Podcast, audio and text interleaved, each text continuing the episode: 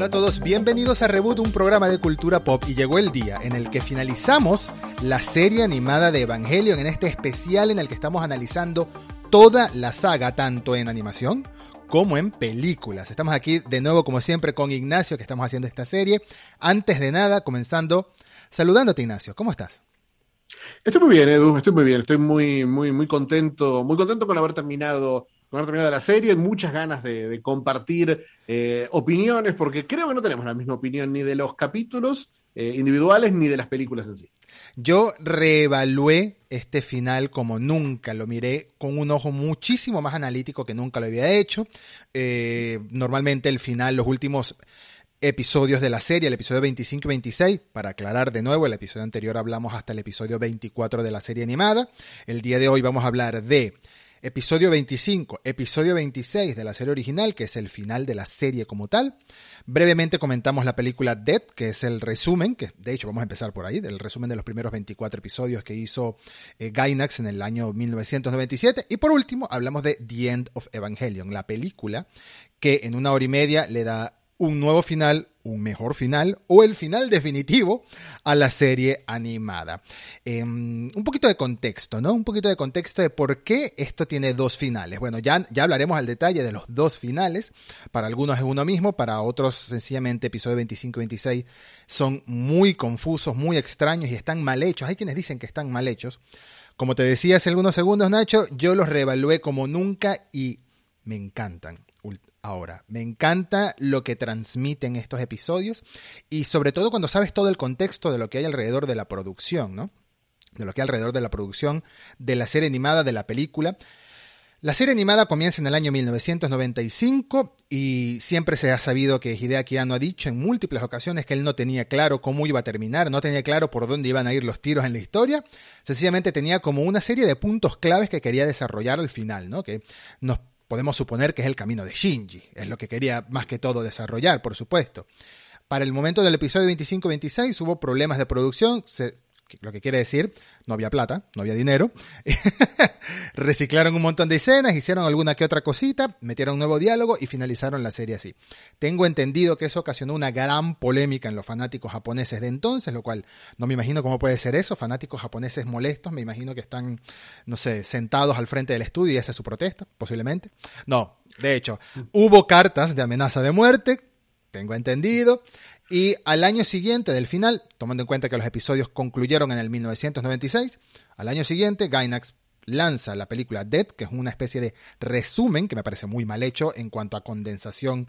No mal hecho, sino con muy poca información, por así decirlo, de los primeros 24 episodios, y luego lanza The End of Evangelion.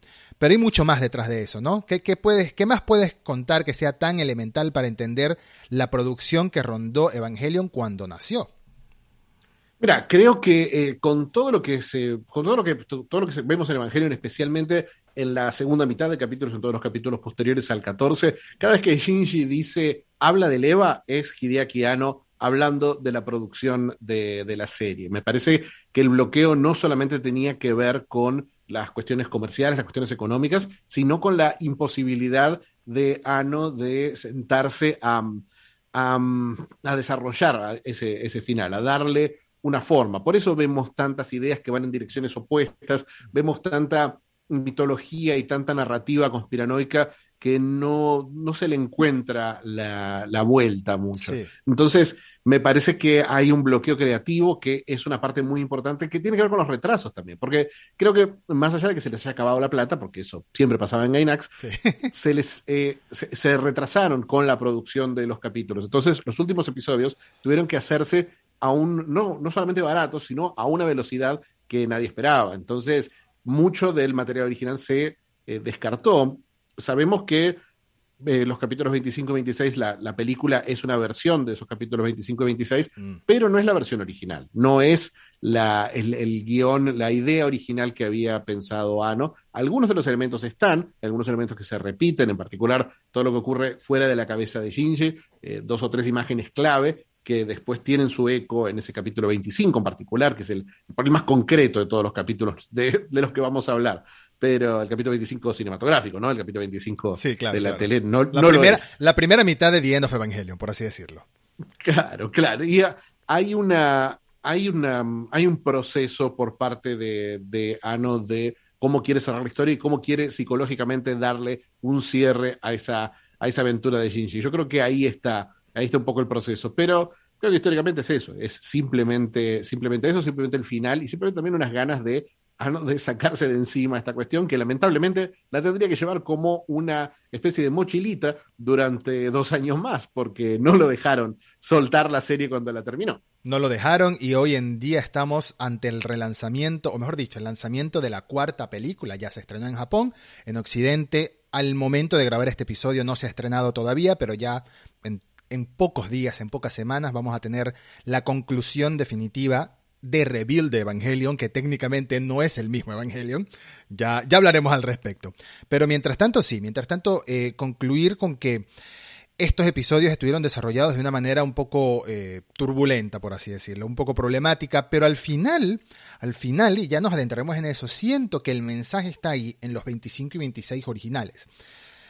Pero comenzando por el principio, bueno, este análisis, como siempre les dijimos a ustedes que nos han estado acompañando y que han estado, muchos de ustedes nos han comentado que han ido viendo la serie con nosotros, básicamente.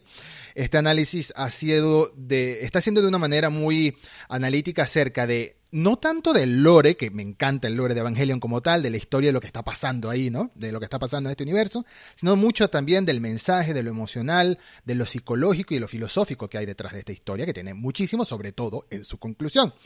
Em, si quieren una explicación más específica de lo que pasa en Evangelion se puede resumir en que hay una raza alienígena ancestral que envió huevos a lo largo de la galaxia o del universo. Dos de esos huevos cayeron en la Tierra, que no deberían haber caído los dos en el mismo planeta, pero cayeron por un accidente. Uno es el de Adán, que crea los ángeles, uno es el de Lilith, que crea los humanos. ¿Cuánto, explican todo esto que estás contando? Yo no lo vi en toda la serie. Esto se explica en internet, señor. Esto se explica en recopilaciones de videojuegos, de novelas, de cómics, de ah, manga, de la serie. Todo eso. hagamos, hagamos, ah, más que, más que la, reconstrucción, hagamos, hagamos lo que. ¿Qué pasa en estos dos capítulos? Sí. ¿Qué, es lo que pasa concreto que sabemos que. ¿Cómo termina Evangelio? ¿Cómo termina Evangelio? Resumímelo en tres o cuatro puntos. ¿Cómo termina Evangelio? ¿Cómo termina Evangelio en la serie original? 25 y 26. No, no. ¿Cómo termina Evangelio? ¿Cómo termina ¿Qué es lo que pasa? Lo que pasa es. Eh, hay un plan. Para, acompañar este momento. Estoy tomándome un licorcito de dulce de leche. Quizás nos estén escuchando y no nos estés viendo. Pero a Nacho le encanta este licor de, dulce de leche, como le gusta tanto a Kensuke como personaje. Así que salud, Nacho. Me gusta, me, molesta particularmente porque tenés el bigote muy largo. Y no, no, mira, mira. Eh, impecable. Tengo una técnica. No ni un píxel de, no queda ni un píxel de, licor de dulce de leche. Eh, pero por eso, si le vamos, si vamos a decir de qué, qué, qué pasa en estos capítulos, mm. Sile tiene un plan que es, nos, damos cuenta en los últimos capítulos de la serie que Sile no tiene, serie, no tiene el, no tiene el plan de evitar el tercer impacto, sino causarlo. Quieren causarlo, quieren, quieren crear, quieren hacer esta instrumentalización humana que es básicamente mezclar todas las almas de la humanidad en, una sopa. esa, es, esa podría ser un resumen.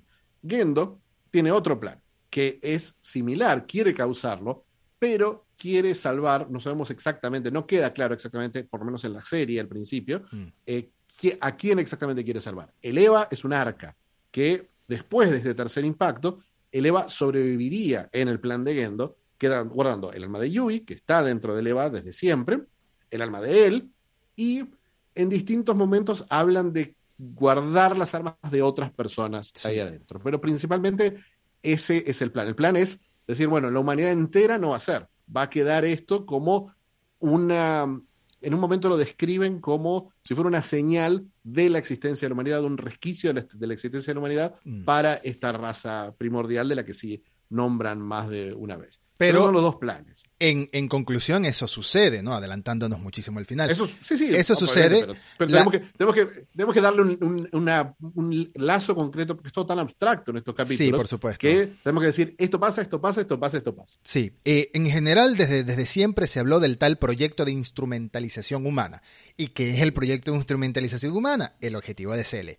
Unificar. Es como lo llaman en algún momento una evolución artificial o una evolución eh, tomada, iniciada por la humanidad como tal, que es unificar a toda la humanidad en un solo ser sin límites, sin escudo AT, que aquí nos explican claramente en la serie, al final, en los últimos episodios, nos explican que el AT Firdo, o el escudo AT, el AT Field, es lo que nos distancia los unos a los otros, así de sencillo.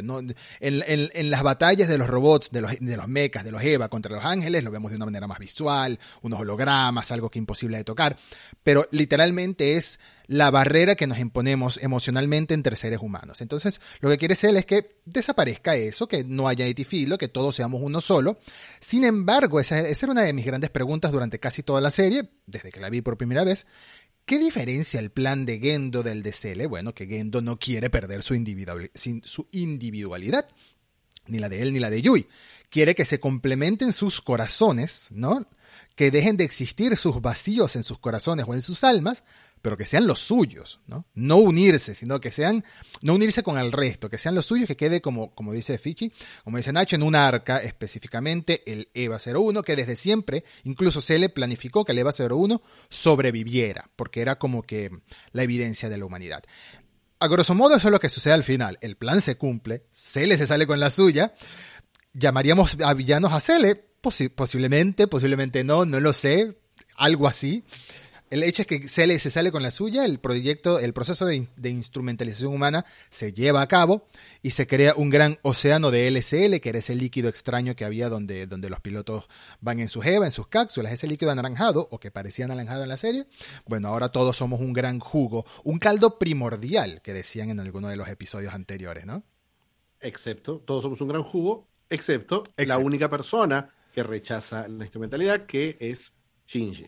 Mm. Eh, que, él decide, la decisión que toma en cualquiera de las dos variantes de la serie, decide que quiere seguir viviendo aún con el dolor que implica no saber, no, no tener, quiere, decide bajar sus barreras, su field metafórico, y decir, bueno, voy a seguir siendo yo, aún si no sé lo que el otro siente sobre mí. Mm. Voy a, voy a seguir, voy a seguir siendo yo. Eso él decide, voy a seguir viviendo aún con este dolor. No voy a, no voy a salir corriendo, que es de lo que hablan una y otra vez en el capítulo 25 y 26. Sí. Entonces, él decide no ser parte de esto. en las dos partes pasa eso. Después hay una lectura para, el, para la, del cine y otra lectura para la de... ¿La televisión? ¿Cómo se llama? La, de la televisión. Sí, por supuesto. Eh, para mí son. Lo conversamos, eh, Fichi y yo, antes de empezar a grabar, segundos antes de empezar a grabar, que es un poco difícil separar. Venimos haciendo eso en cada episodio de este especial, ¿no? Eh, hablamos del episodio 8, pasamos al episodio 9 ahora. ¿Qué pasa en el episodio 9? Ahora el episodio 10. ¿Qué pasa? Pero acá es un poco complicado porque es el final de Evangelion, hablando de la película, está muy conectado directamente a los últimos dos episodios. Si bien la, manera en la que se desarrollan los últimos dos episodios, 25 y 26, tiene una explicación eh, a nivel de desarrollo, a nivel de producción, presupuesto, tiempo, etcétera hay una excusa eh, temática, o tengo entendido que hay una excusa temática que explica, entre comillas, por qué es así. Y es como que esto es lo que está pasando dentro de la instrumentalización como tal, ¿no? Como digamos que esto es lo que está pasando dentro de la cabeza de Shinji, dentro del alma de Shinji, cómo se conecta con el uno, con el otro. Este mundo eh, astral, no es astral, pero vamos a decirle así, eh, este mundo, esta otra dimensión donde se están uniendo todos, es la explicación con la que se intenta justificar oficial o extraoficialmente esta manera de ser de estos episodios. Sin embargo, el fin de Evangelion, The End of Evangelion, la película, sí es muchísimo más cinemático, sobre todo la primera mitad, y la segunda mitad, que también vemos esta especie de visión de cómo se desarrolla dentro del LSL que se está formando, de la instrumentalización que se está llevando a cabo, también es bastante cinemática, es mucho más colorida, es mucho más, hay muchas más escenas animadas, por así decirlo. Originalmente íbamos a hablar de Dead al principio, pero creo que no vale la pena, no vale la pena adentrarse mucho en Dead. Dead and Rebirth. Mira, Death me parece, me parece que Death nos podemos, podemos definirla de una forma. Me parece que como vos dijiste al principio, creí que le habías, le habías solteado, salteado. De esa manera.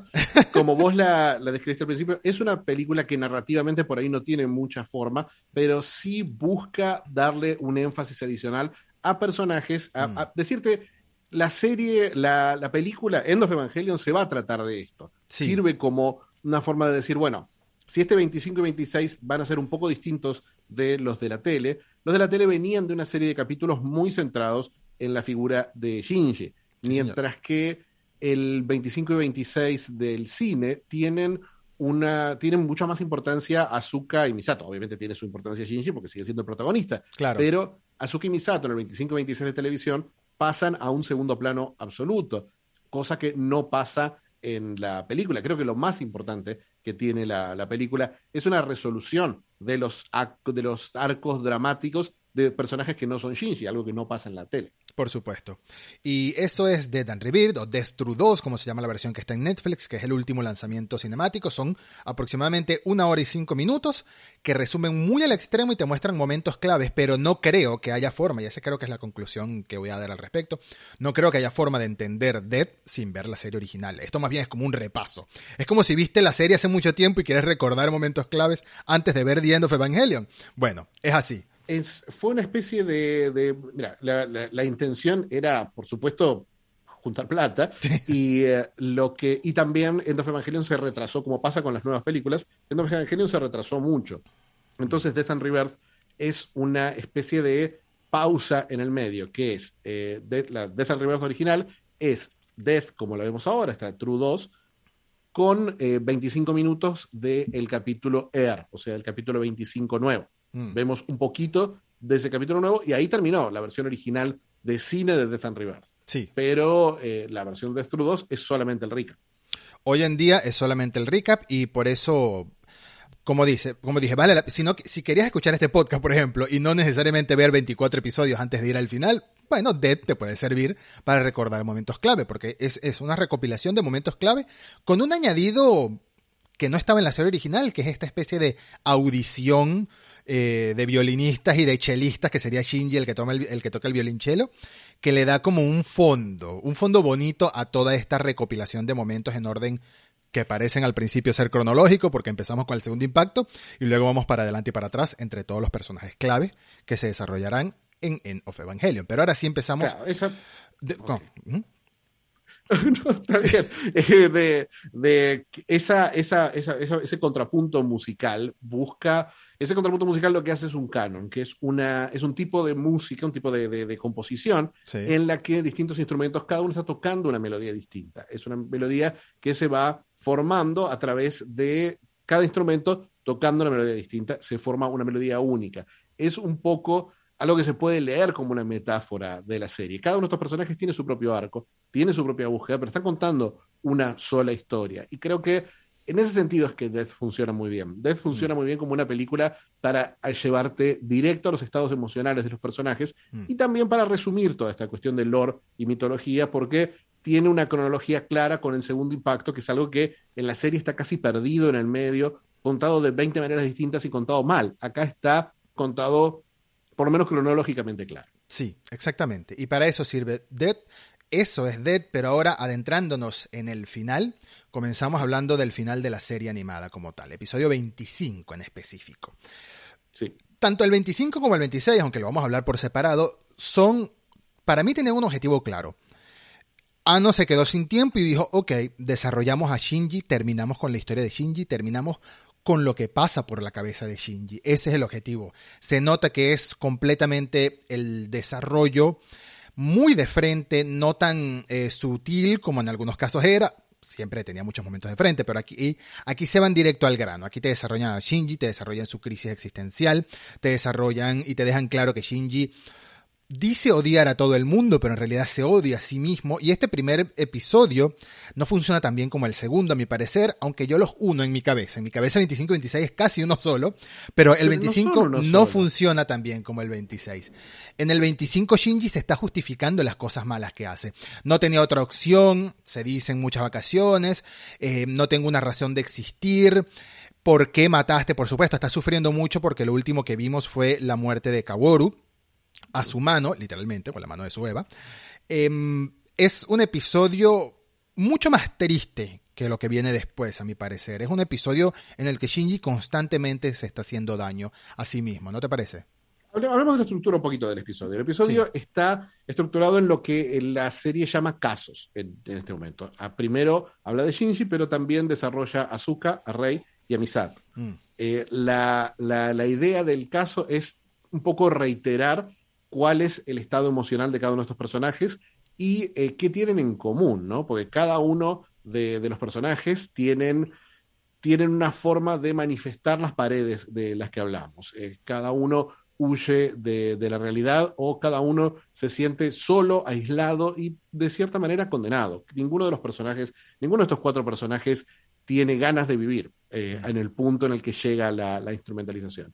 Entonces, ahí, ahí quizás hay, hay una, vuelta interesante, y, pero culmina en que el episodio es tremendamente reiterativo, porque ya vimos estos conflictos de Shinji, ya los vimos de Azuka, se exploraron muchísimo, los de Rey están mejor explorados en el capítulo de ella, y los de Misato yo siento que la serie, y esto también se ve en las pelis, siento que la serie tiene una visión muy japonesa y muy, por ahí no está bueno usar esta palabra, muy incel de, de lo que es la sexualidad de las mujeres. Y mm. con Misato en particular, resulta un poquito, un poquito irritante cómo la serie está constantemente hablando de, de la promiscuidad de Misato, de la forma en la que, en la que regala su cuerpo, de la forma en la que está bien que sea ella la que se está, la que se está juzgando, pero a veces se siente como si la serie eh, la, la, estuviera juzgando. Hay un momento en particular en el que podemos empezar a sospechar que hay una especie de fusión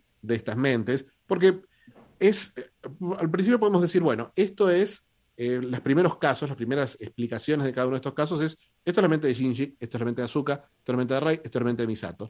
Pero de a poco se empiezan a cruzar los personajes empiezan a aparecer en las historias de otros, en los, casos de otros, y contradecirse. Entonces, acá hay una secuencia, hay una secuencia que es, es efectiva dentro de Misato, que es una escena de sexo entre ella y Kashi, donde están todos los otros personajes ahí. Y está, ella dice, no quiero que lo vea Shinji, pero a la vez sí quiero que lo vea Shinji. Y Shinji, por cierto, la está mirando con una cara que es entre desprecio ira, eh, envidia quizás, pero al mismo tiempo rechazo, está juzgándola por completo con su mirada. Y es, para mí es un punto clave de ese momento, de todo el resentimiento que tiene Shinji con Misato, porque, bueno, Misato intentó conectar con él de una manera mucho más íntima que ningún otro personaje lo había hecho hasta, hasta, bueno, nunca, básicamente, pero él no quería conectar con ella de esa manera. Volvemos al tema del episodio anterior pero sí la juzga, sí la juzga por completo. Y tienes toda la razón que la manera en la que describen a Misato,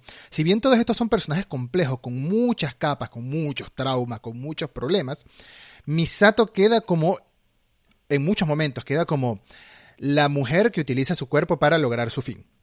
Y eso me parece que está mal. Por eso, eh, sí, más, más allá de que esté mal o que no esté mal, es una visión que es, es parte, es, es algo que uno tiene que analizarlo desde donde viene, desde donde viene la, visión de, de, Ano. Me parece que también es una visión que ha evolucionado mucho, como se ve en las películas, y se ve particularmente en otras películas, eh, películas live action posteriores, que a mí me gustan mucho las películas que hizo Hideaki Anno justo después de Evangelion, por ahí al final eh, hablaremos un poquito más, más de ellas.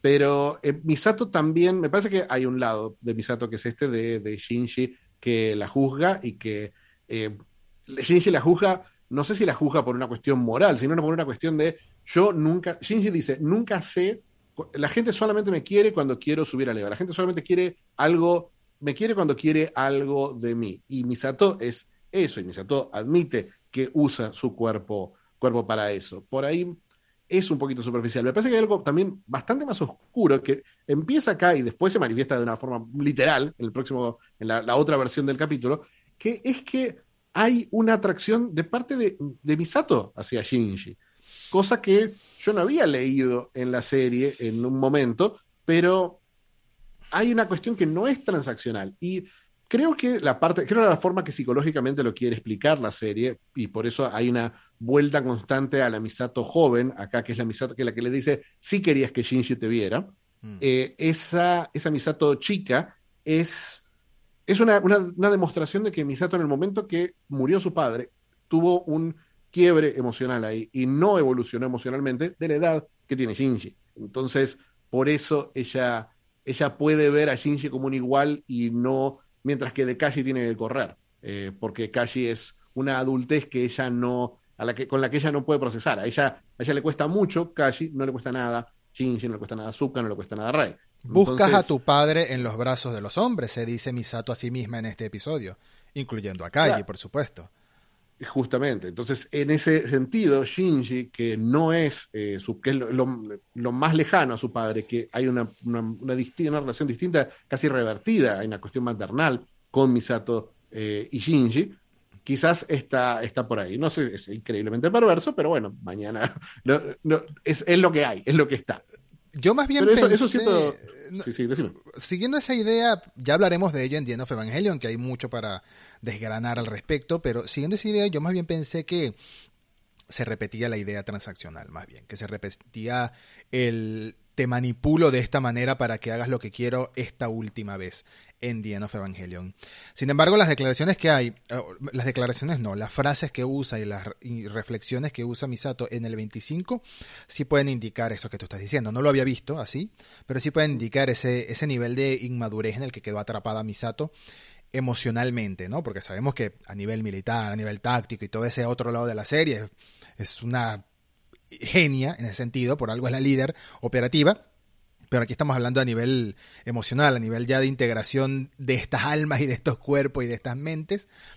Eh, aquí se abrieron por completo. Yo creo que para eso sirve el episodio 25, que después de que nos evalúa esos casos, que nos muestra esos casos individuales, ya se abren por completo los unos a los otros al final del episodio, cosa que continúa en el episodio 26. Pero aquí cada uno de ellos, antes de pasar al 26, cada uno de ellos me parece que es muy duro consigo mismo en este 25. Muy duro juzgándose a sí mismo.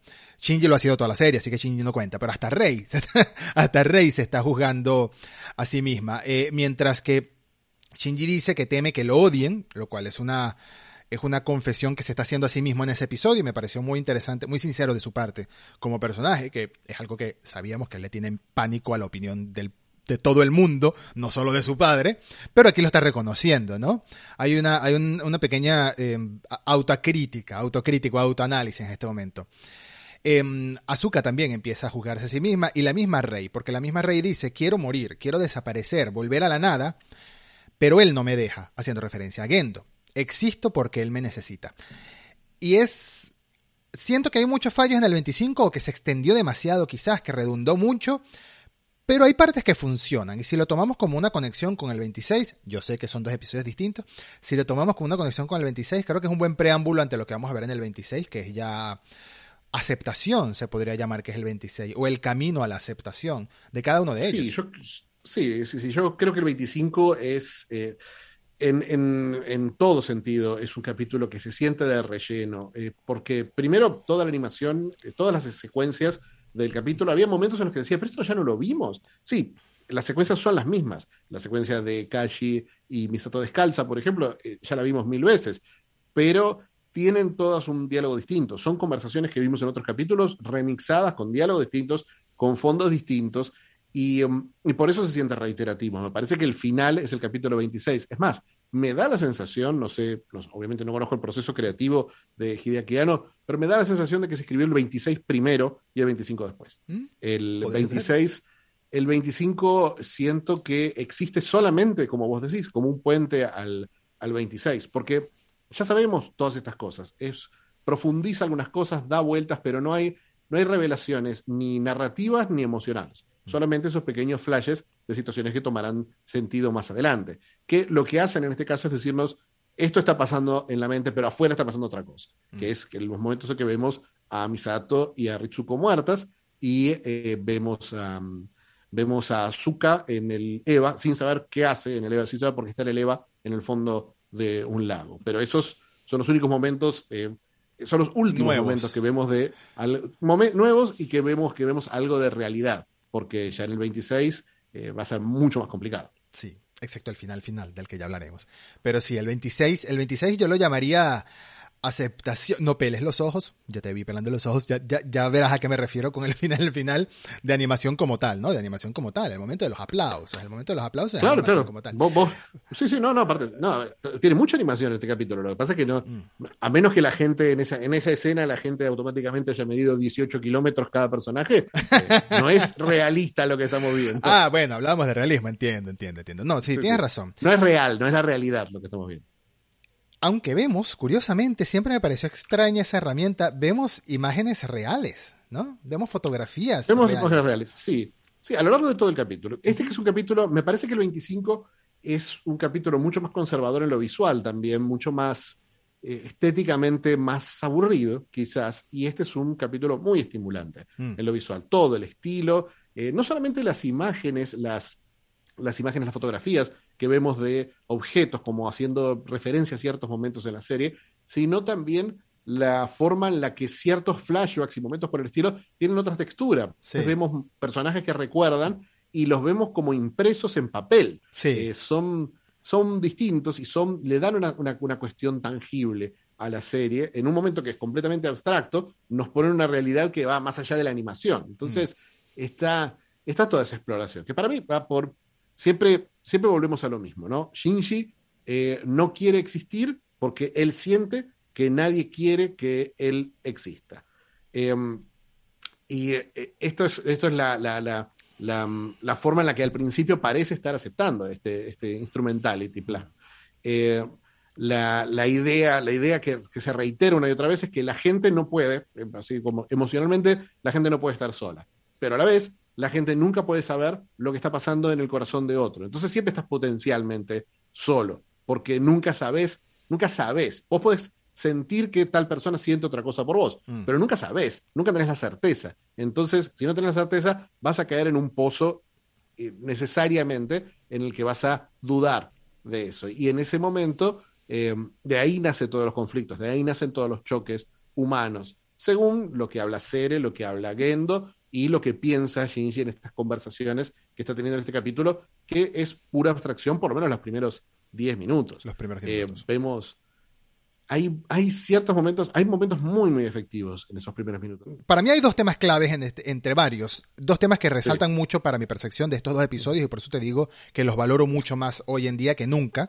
Tenía mucho tiempo sin ver la serie también y como dije, nunca la había visto centrándome tanto en, en analizar momento a momento eh, todo lo que está pasando.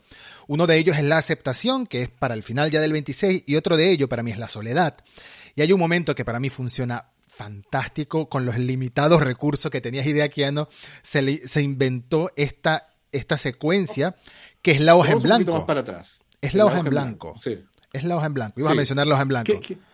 No, y estaba antes de la hoja en blanco yo. Eh, y bueno. te iba a hablar del momento, uh -huh. del momento un poquito antes de esa hoja en blanco, donde ven, donde vemos eh, imágenes de cosas positivas, eh, vemos imágenes de, qué sé yo, de un campo, vemos imágenes de una casa, vemos imágenes de cosas que son, que parecerían intrínsecamente positivas, y el texto habla de, de todas las cosas que les dan miedo de eso. Entonces, hay, es un momento que para mí funcionó muy bien, eh, viéndolo una, una quinta, sexta ya.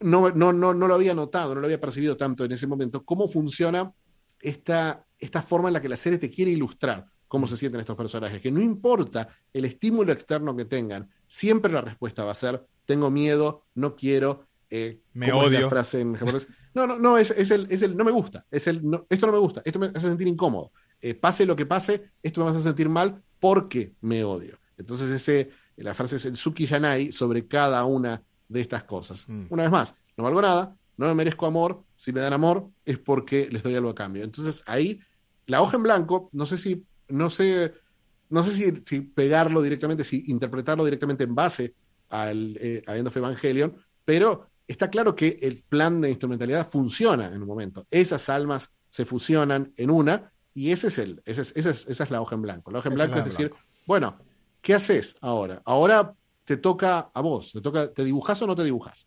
Eh, a mí me pareció no a nivel artístico una manera muy inteligente de hacerlo, lo de la hoja en blanco. Sí. Te ponen un Shinji flotando en el vacío, un vacío blanco dibujado con un lápiz solo su contorno, eh, con un lápiz literalmente, porque estamos en los 90, no había, esa, no había el tipo de animación digital tan, a tan escala como la hay hoy en día. Te ponen este vacío y Shinji se siente completamente libre, pero completamente solo también. Entonces le da, le da una superficie, entonces ya tiene un mundo al que poner los pies, al que afianzarse. ¿Quién le da la superficie? Se la da el mismo, ¿no? No. La línea. ¿Quién dibuja la línea? La voz de Gendo es que dibuja la línea. La voz de Gendo. Gendo te da eso. Gendo te divide, te da una línea, que la línea lo que hace es dividir el suelo y el cielo. O sea, se divide, uh -huh. es, es, una línea de horizonte. Sí, sí. Entonces, eso es lo único que le da. Lo único que le da es eso, es la realidad. Uh -huh. Vos estás parado. Eso es lo que tenés. Perdiste la libertad, porque estabas flotando, estabas, libre, estabas feliz en la nada. Pero ahora hay algo concreto. ¿Y qué necesitas en ese momento? Es, lo que empieza a, generarse en Shinji. Y, y para mí necesita que reconoce que por más que tiene todo este tiempo, todos estos episodios, tiene intentando huir, huyendo en muchas ocasiones, que regresa, ah, pero huye, huye, se pregunta tanto en los episodios anteriores como en este, que tiene de mal huir, que tiene de mal huir del dolor, Si sé que me va a doler, ¿qué tiene de malo huir? Eh, en este momento para mí reconoce, reconoce que no quiere estar solo, reconoce que no quiere estar solo y aquí, aquí lo dice bien claramente la serie, si no existe nada más que tú, no puedes determinar tu forma. Estando solo, desapareces. Entonces son los demás los que me permiten ser, se pregunta Shinji a sí mismo. Es la existencia de otros lo que reconoce mi propia existencia. Es una idea que se me quedó grabada desde que vi el capítulo otra vez y quería comentarla. es que no es solamente la existencia de otro, sino entender el otro, mm. eh, entender al otro y, y, ver y observar al otro, verlo, no ver el otro, siempre, siempre se habla en la serie de quién sos vos y quién sos vos en mi corazón. O sea, quién sos vos y quién yo creo que sos vos porque te construí emocionalmente adentro mío. En vez de verte, te construí. Eh, lo que más irrita a Shinji de Rey y de Misato, en particular, es que le dicen, mira a tu papá, entendé a tu papá. Eh, y él trata, él, el momento en que trata, tiene un rechazo tan grande que dice, no puedo, no puedo, no, no, voy a, no voy a intentarlo. Y en la serie... ¿Por qué tendría que hacerlo? Dice también, ¿no? Claro, ¿por qué tendría que hacerlo? Él me tendría que entender a mí. Busca todas las maneras posibles para no eh, decir, bueno, no, no verse él en su papá y entender, exactamente. Eh, no verse reflejado en su papá, cosa que, otra cosa que vamos a explorar también en, las, en, la, en la película. Pero, pero me parece que en ese momento, el momento en que él dice, él dice, él, él, ve esto, dice, se, da cuenta que necesita entender a los otros para poder entenderse a sí mismo y que al querer a los otros, él encuentra ahí el camino para quererse. El momento en que dice, no quiero estar solo, no por mí, no quiero estar solo porque los quiero a los otros. Porque no, no, dice, pará, si yo puedo sentir esto, yo que sí era, era una, una, persona cerrada, absoluta, que lo único que me importaba era lo que opinaran de mí, si yo puedo sentir esto, esto es una emoción real que pueden sentir los otros. Y en ese momento es que ese escudo desaparece, se rompe y tenemos ese, ese final. Pero, e- hay un momento antes que, es, que habla de el momento, momento memorable, creo que le generó más fanfiction que otra cosa, eh, que, mm, que Shinji se da cuenta que él puede, que él tiene el poder, eh, al, al, poder definir su forma, él puede definir su realidad. Mm. Entonces, imagina una realidad que para mí sigue siendo muy efectiva, muy linda, especialmente si la ves en contraste al oscuro que vimos, al oscuro que se puso la serie en los otros capítulos. Es dolorosa esa realidad para mí incluso. Porque es como que, qué bonito esto, pero sabiendo que es falso, sabiendo que no es así, te, entristece. A mí me entristeció por, por Shinji.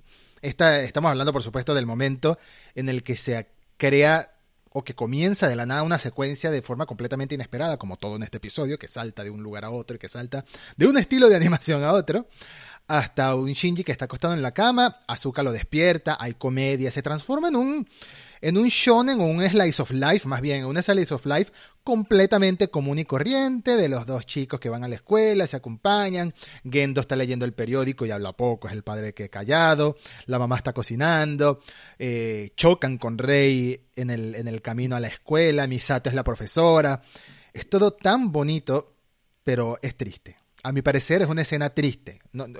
te hace sonreír hasta que caes en cuenta otra vez eso me pasó a mí. Sonreí hasta que volví a caer en cuenta, pero es que esto es falso. Esto no está pasando. Esta no es la vida de Shinji. La vida de Shinji es horrible. Pero eso no es lo que pasa en la serie. En la serie, Shinji dice, pará, mi vida horrible eh, tiene que ver con cómo vi yo a mi vida. Una frase que se repite mucho a lo mm. largo de la serie es que mientras quieras vivir, donde sea que estés, puedes hacerlo el paraíso. Y eso es lo que, este, este paraíso muy, muy literal, muy obvio, eh, no es la realidad de Shinji hasta ese momento, por supuesto, pero Shinji se da cuenta que la única forma de poder cambiar la realidad y poder decir esta realidad puede ser posible como cualquier otra realidad puede ser posible es seguir viviendo. La única forma, lo, único que podés seguir, lo único que podés hacer es seguir viviendo. O, llamar a Loki. No sé de qué estás hablando.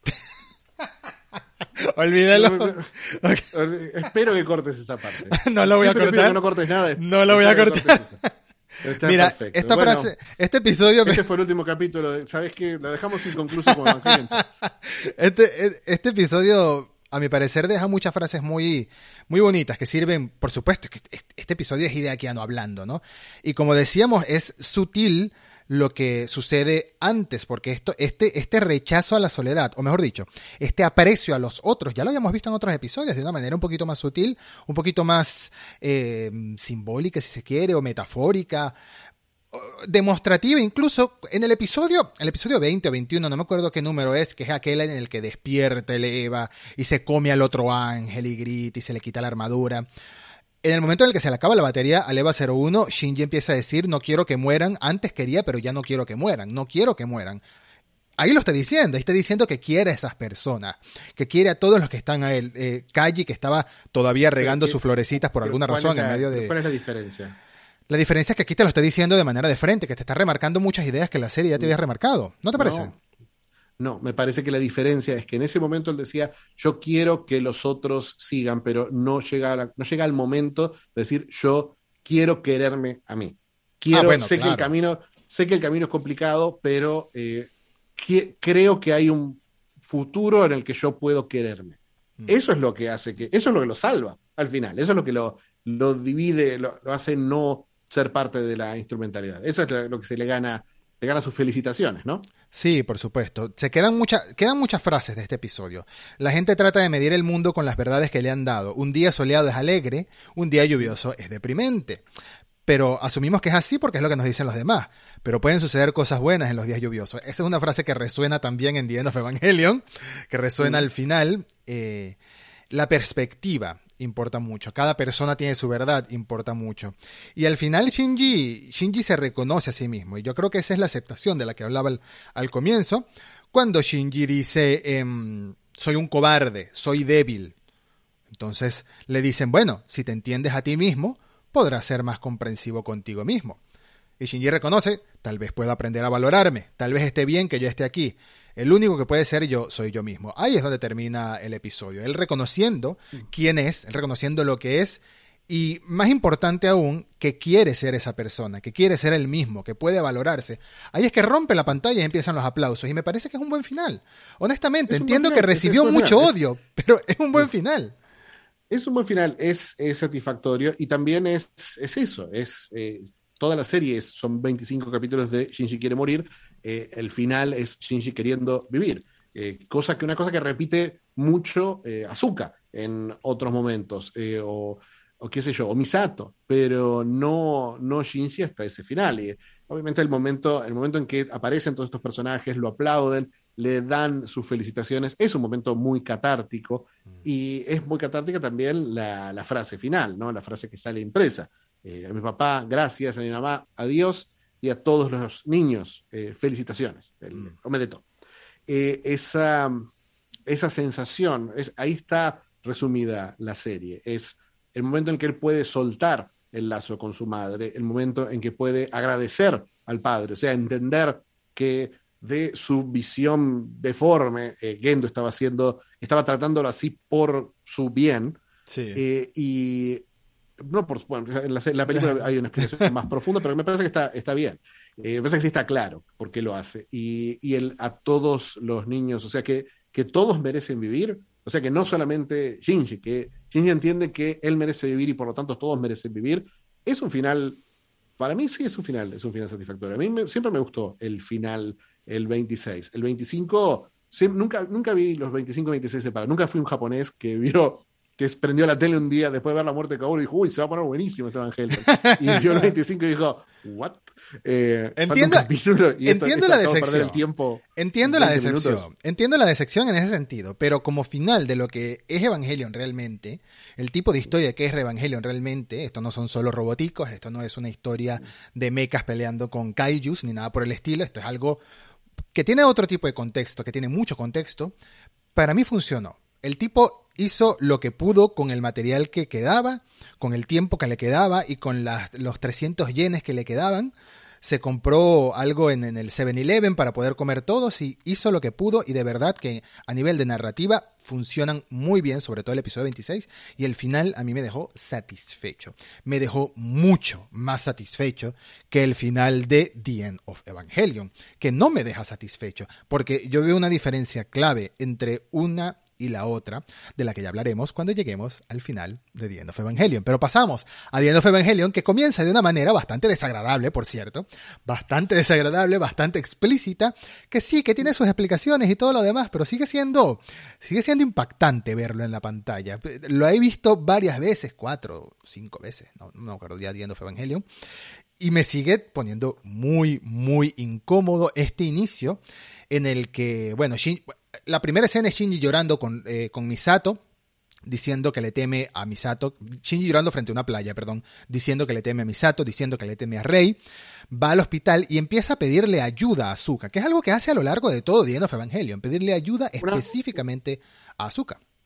Una, sí, una cosa que no pasaba en el 25-26, porque en Mm. el 25-26 Shinji pide ayuda, ayuda eh, constantemente, una y otra vez dice él, tasquete, tasquete, tasquete, pero no azúcar. ¿Cómo? Mientras que no azúcar. No, ¿cómo dice? Es que lo dijiste muchas veces y si lo dices muchas veces suena...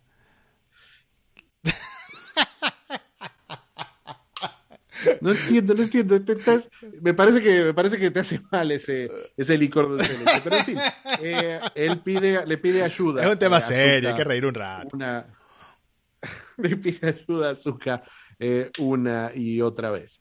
Entonces, eh, eso, eh, la escena, la escena esta que vos decís, qué sé yo, es una escena. No, no, no me parece, me parece que es, es, eh, es desagradable lo que le pasa a, a Shinji, pero me parece que como escena es muy, muy efectiva. Una escena que te dice, te dice un poco, te habla un poco del estado emocional y mental de Hideaki Anno con respecto a su propia serie en este momento. Hay mucho, hay mucho, hay una, hay una sensación antagónica que nació con esa reacción a los capítulos 25 y 26 de Evangelion Mm. eh, y con la violencia con la que reaccionaron particularmente los fans japoneses esos capítulos. Sí. Entonces, Se dice una- que The End of Evangelion es una especie de venganza o una especie de consecuencia a lo que generó los episodios 25 y 26, ¿no?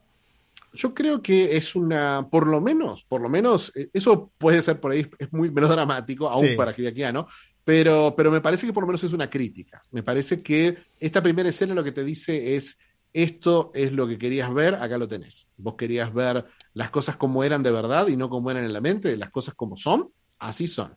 Eh, es Shinji masturbándose, Shinji tratando, eh, moviendo a Azuka, tratando de que reaccione la Escena muy importante. Sí. en la cama de un hospital. Una escena muy importante porque es un contrapunto al final final del- de la película. Eh, pero está sacudiendo a la azúcar diciendo reacciona, reacciona y azúcar no se despierta eh, porque no está, no, no puede, no está ahí azúcar en ese momento. Y eh, sin querer le, le queda expuesto el, el pecho de azúcar y él, su reacción automática es masturbarse. Y eh, creo que, aparte de que la escena es, es desoladora en muchos sentidos, eh, me, me parece increíble cómo resuena con uno de los motivos visuales más claros de Evangelion, que es Shinji mirando su mano. En Claro. este caso, Shinji mirando su mano significa Shinji va a realizar un acto de violencia con esa mano. Este es un acto de violencia. Sí, esto es, esto es, no es algo, no es algo de lo que Shinji está orgulloso, claramente. Lo primero que dice es me doy asco. Es que, de exacto, eso, eso lo quería mencionar, que lo que más resuena en mí de esa escena, además de lo incómodo que me pone y lo desagradable que me parece, porque para eso está hecha, es que lo primero que dice después de verse en la mano es, me siento muy mal, me doy asco. Y Sí. creo que es una reacción lógica, No- pero no- inesperada. Pero inesperada, porque si lo hace, no, no, no imaginas que va a reaccionar de esa manera, no imaginas que va a decir eso. Es o que, es que sí, no, no, no, si lo hace, es, es que lo hace porque no puede evitar eh, hacerlo. Ese es, es el Shinji a lo largo de toda la serie, a lo largo, aún hasta el final, cuando no se quería meter a Eva, Shinji tiene, siente mucho dolor, pero a la vez siente mucha furia y no la puede expresar, no Por tiene forma de expresar sus emociones. Y acá está expresando, claramente está expresando una emoción. Eh, no de la forma más sana, de una forma eh, violenta Ni y respetuosa. sucia, desagradable. Eh, no, no, por supuesto. Nada Pero te dice mucho eso. Te dice, te dice, te dice, ¿querías que todo fuera explícito? Esto es, ¿venías al cine para esto? Dale, bueno, acá está lo Y que viniste en a la ver. entrada, en los primeros cinco Sí. minutos de la película, te ponen esta escena. Creo que es una respuesta Espero- bastante Sí, directa. Es, es como decir, eh, espero que hayas venido con, con tus mejores amigos, espero que hayas venido con gente. Con tu mamá. Que tenés que mirar. Con tu mamá, con tu mamá, con tu novia. Bueno, novia no tenés, así que. eh, Qué duro. por lo menos, por lo menos la- la- los incels de los que están hablando, no. Eh, pero sí, sí siento, sí siento que todos estos primeros minutos de- del capítulo literalizan mucho y se pierden en algo que, qué sé yo, para mí, para mí es, es redundante ya y, y si el final de la serie abandonó por completo cualquier explicación mitológica y narrativa, ¿por qué? ¿Por qué la película se obsesiona tanto en contar las cosas? Mm. En ese sentido, no sé si es Ano troleando, eh, diciendo, diciendo, bueno, acá tenés un montón, acá tenés para llenar tus wikis, Mm. pero, Sí, porque pero sí hay. llega un momento. La primera mitad funciona muy bien a nivel cinemático. Volvemos, volvemos a Back to Basic, ¿no? Se- Secando de lado este momento de Shinji. Back to Basic Sí. en el momento de un Eva luchando contra un montón de bichos gigantes, ¿no? Tenemos bombardeos, tenemos militares invadiendo una base militar, tenemos ataques, tenemos muertes, tenemos muchas cosas sucediendo al mismo, al mismo momento en los primeros minutos. Se me había olvidado que todo esto transcurre en lo que sería el, entre comillas, episodio 25, y después ya, ya sucedió todo, ya ahora vamos a, la, a lo filosófico, a lo metafísico, a lo que quieras nombrarlo, pero después se llena aún más de momentos que, bueno, que la simbología, los, los logos y las letras y los jeroglíficos y Cele diciendo un montón de locura. 70 minutos de película. No, no, no, no, sino que desde el principio te están hablando con términos de esa manera, a eso me refiero. Desde el principio claro, de la película, términos que 20, 25 años después ya tienen su- sus explicaciones, como estábamos hablando al principio de los alienígenas que enviaron las lunas y todo eso, pero Oh, en su momento claro, era como que no, enti- no entiendo nada. Esto va por el mismo camino de Calle y sus conspiraciones que no tenían ningún tipo de sentido tampoco. Al No, menos me vemos a parece luchando. sí me, me parece, me parece que antes, antes de eso, yo a hablar de lo que viene, de lo que viene antes, ¿no? Sí. De todas estas conversaciones. Tenemos varias conversaciones con Silvio, de los personajes de Nerv. Venimos reiterando todos, venimos reiterando casi de una forma literal, decir, bueno, este es el plan de Cine, esto es lo que quiere Cine. Yui, ¿qué, qué pasó con Yui? Bueno, por si no entendiste el resto de la serie, Yui está dentro del EVA. Decidió Sí. quedarse dentro del EVA después de este accidente. Y de cierta forma te sugiere que el plan es más de Yui que de Gendo. Eh, de Gendo, el, y eh, te da, me parece que hay una cosa, un par de cosas visuales interesantes que hace, especialmente para aumentar este dramatismo, que es la sensación de que en el momento que sí le dice, bueno, ya está, ya paró, ya vamos a, vamos a, vamos a, vamos a hacer nuestro plan, ya sabemos lo que está haciendo Gendo, Mm. vamos a frenarlo. Corta a una escena en la que Rey está yendo, se está, está yéndose de su departamento y deja los anteojos de Gendo destruidos en el suelo y a la vez cortamos a Shinji, que está con el reproductor, que es el reproductor del padre, de música, Sin batería. que se ha quedado sin batería, es la sensación es el tiempo de Gendo se acaba. En ese sentido, en el sentido de lo que vos decís de lo cinematográfico, está muy bien narrada Sí. eh, este capítulo 25 y 26. Sí, sí, sí. Em, tenemos el regreso de Azuka, que para mí tiene una despedida apoteósica de la serie, por así decirlo. Sin contar, por supuesto, los últimos minutos o los últimos segundos del, de- del final de Evangelion. Esta batalla de Azuka, queriendo lucirse después de muchos episodios, bloqueada, inutilizada y anulada, que ni siquiera podía pilotar el EVA, no podía moverlo, no podía conectar, no podía sincronizar. Eh, tenemos a una Azuka luchando contra primero contra el ejército y luego ya sabemos que vienen estas cosas extrañas que al momento no nos explican qué es. Creo que nunca explican muy bien qué es. Sabemos que son Evas falsos. Sabemos que son Evas falsos hechos, Evas de producción en masa. sí. Evas de producción en masa, hechos con base de Kaworu, si no me equivoco.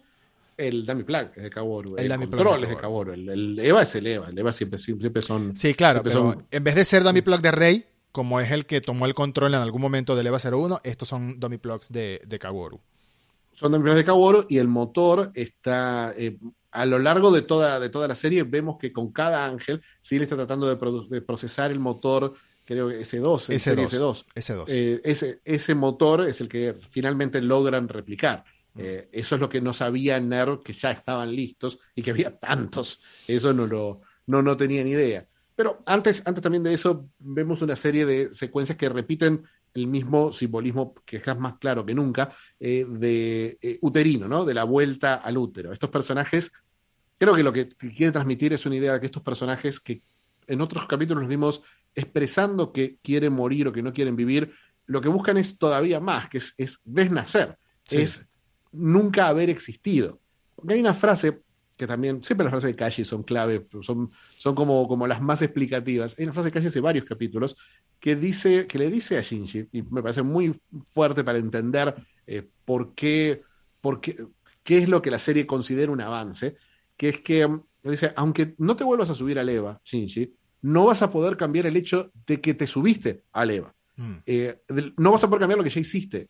Dejar de hacer algo eh, a futuro no va a poder cambiar lo que ya pasó. Entonces, si lo que, querés si lo que buscas es cambiar eso, entonces no vas a poder. Y de esa forma también empezás a leer estos personajes que quieren, por ejemplo, Rey tiene este impulso de volver a estos tubos, a mm. estos, estos úteros artificiales con los pedacitos de las otras Rey todavía flotando. Nadie vació esos tubos, señores.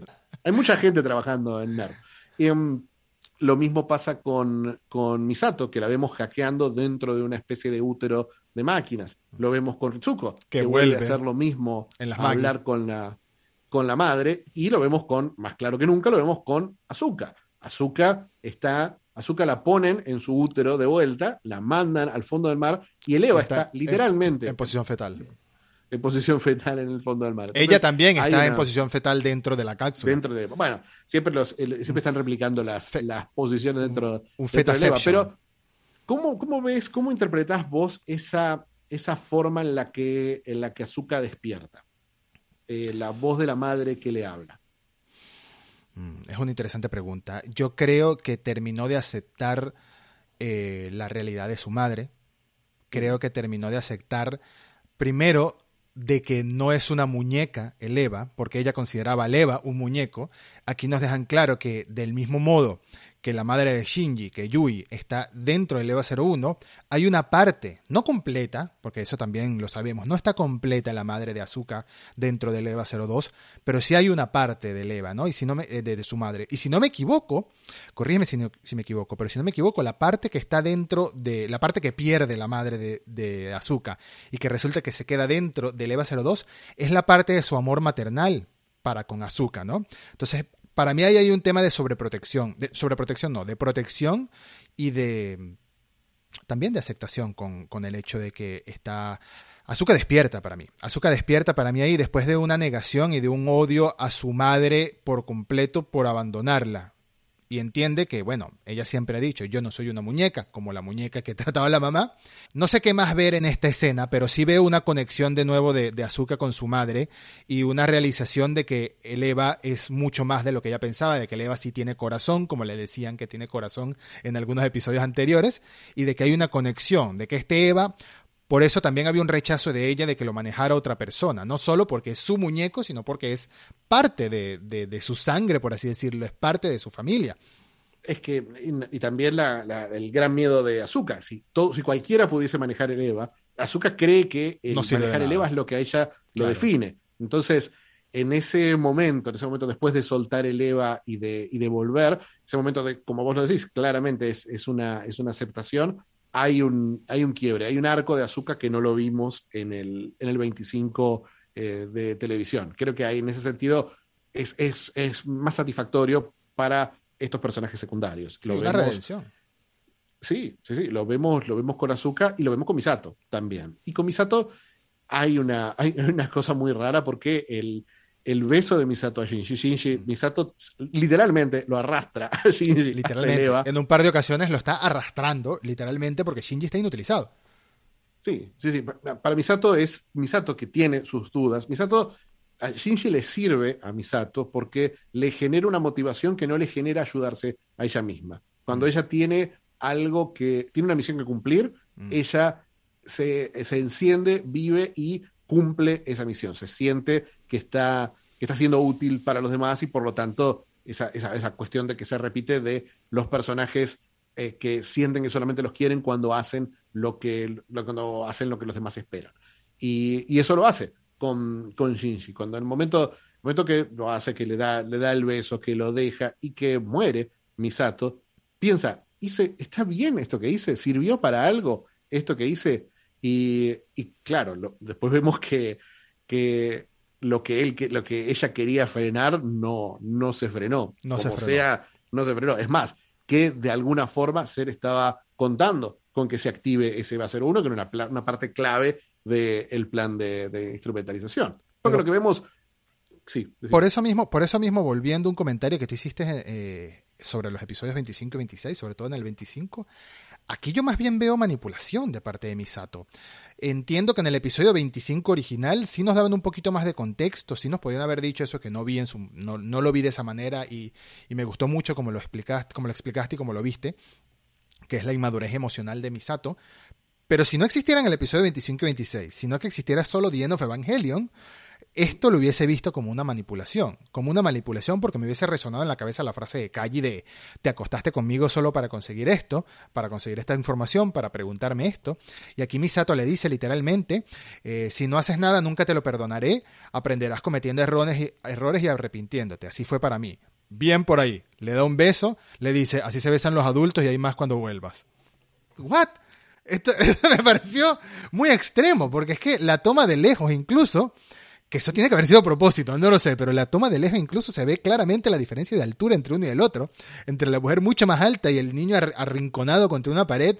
Lo veo extraño, no sé. Nunca se vio más niño. Eh, para mí, para mí sí, para mí sí. Nunca se vio más niño, exactamente. Es, es, es, extraño, es incómodo, pero, pero es, es Misato. Es así como la, como la arena Misato. Está la manipulación, pero me parece que también hay algo, hay algo real. Porque también está, porque Shinji no reacciona como había reaccionado la, con la última manipulación y está en un estado emocional mucho más, eh, más quebrado que después de la muerte de Rey.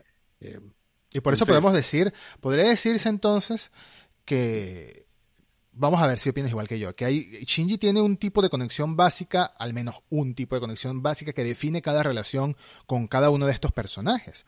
Tenemos una relación, entre comillas, maternal vista hacia Rey, o así la considera, una tensión sexual con Misato, una tensión sexual también con Azuka, pero de otra manera. Supuestamente a Azuka sí le gusta de verdad, que lo dice en esta película. Y tenemos esa, ese amor y esa confianza que no llegó a, o al menos nunca nos la demostraron que llegó a materializarse como algo romántico, aunque era algo romántico, pero con Kaworu, lo veo no solo amor, sino confianza al extremo, que se ganó su confianza y se abrió por completo con este niño, ¿no? Entonces, eso lo ves igual, lo ves como este tipo de conexiones, como que es la característica principal entre cada una de estas relaciones de Shinji con otros.